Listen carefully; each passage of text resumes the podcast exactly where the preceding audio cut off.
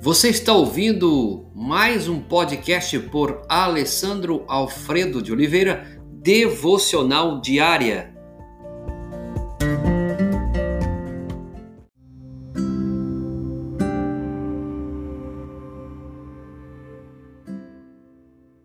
O poder do mandamento de Jesus. Você não pode ordenar um sentimento, você já parou para pensar nisso? Mas pode ordenar uma ação. Compreender a diferença entre um sentimento e uma ação, entre o que você sente e o que faz, fortalece cada um dos nossos relacionamentos. Como você ama se simplesmente não sente que consegue amar? Jesus não ordenou que sintamos amor. O que ele ordena é agir com amor. Então, se olharmos bem, amor não é um sentimento, amor é uma ação. Você acha que Jesus teve sentimentos agradáveis ao caminho da cruz ou caminhará com a cruz? É claro que não. Na verdade, na noite antes de sua morte, ele orou assim no Getsemane, lá em Lucas 22, 42. Pai, se queres, afasta de mim este cálice, contudo não seja feito a minha vontade, mas a tua vontade. Aprenda a orar como Jesus orou, honestamente, contando os seus sentimentos a Deus.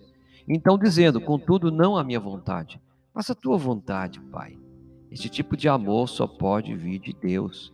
Quando somos confrontados com o desafio de agir com amor, algo se rebela dentro de nós. Pensamos, seria tão hipócrita se agisse com amor por quem não sinto amor nenhum. No entanto, o tempo todo fazemos coisas que não, de, não temos vontade de fazer. E se fizéssemos somente o que temos vontade, pouca coisa seria feita. Os sentimentos fazem parte do pacto de amor? Sem dúvida, meus irmãos. Uma parte, às vezes maravilhosa, às vezes angustiante. Entretanto, os sentimentos não têm o direito de dar um voto decisivo sobre como você vai agir.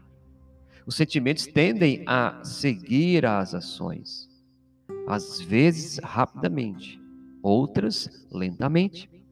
Quando você começa a agir com amor novamente, com base em um coração obediente, fiel, mais cedo ou mais tarde os sentimentos se seguem. O que se faz quando se tem vontade de desistir? Você já parou também para pensar isso?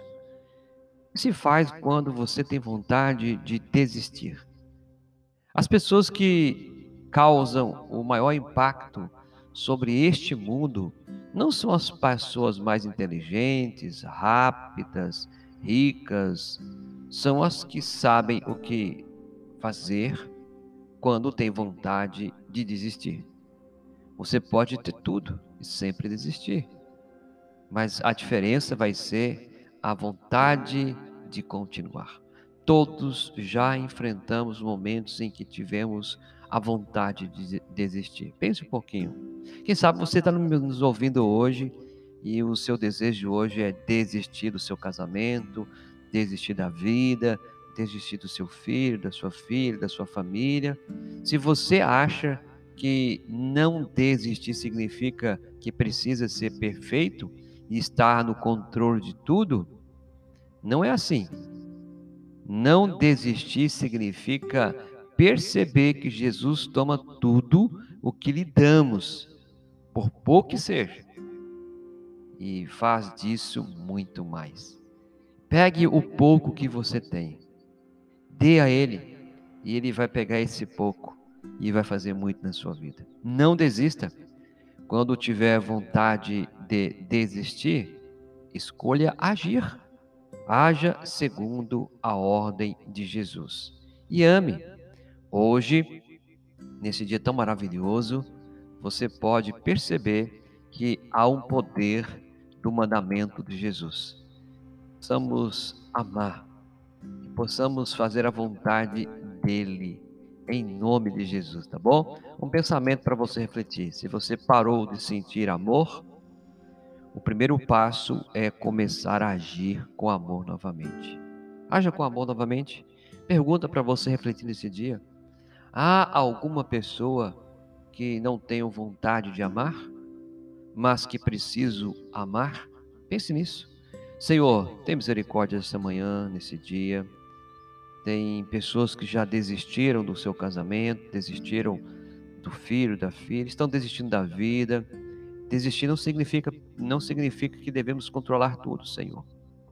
Algumas vezes queremos controlar tudo e aquilo que nós não controlamos, isso traz um desejo de frustração, um sentimento de frustração, e aí perdemos tudo, Pai. Mas sabemos que o pouco que nós temos colocando nas tuas mãos, o Senhor pode agir com graça e fazer grandes coisas. Senhor, nos ajude a entender que o Senhor está no controle, que não seja feita a nossa vontade, mas a tua vontade. Que possamos, ó Pai, nesses dias, serem pessoas fiéis, fiéis ao Senhor, e não desistir, mas amar, amar como o Senhor tem nos amado. É a nossa humilde oração, em nome de Jesus. Amém, Senhor.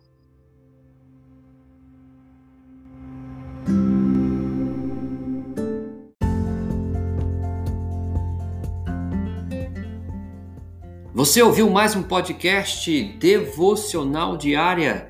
Se isso trouxe bênção para a sua vida, abençoe outras pessoas compartilhando esse podcast.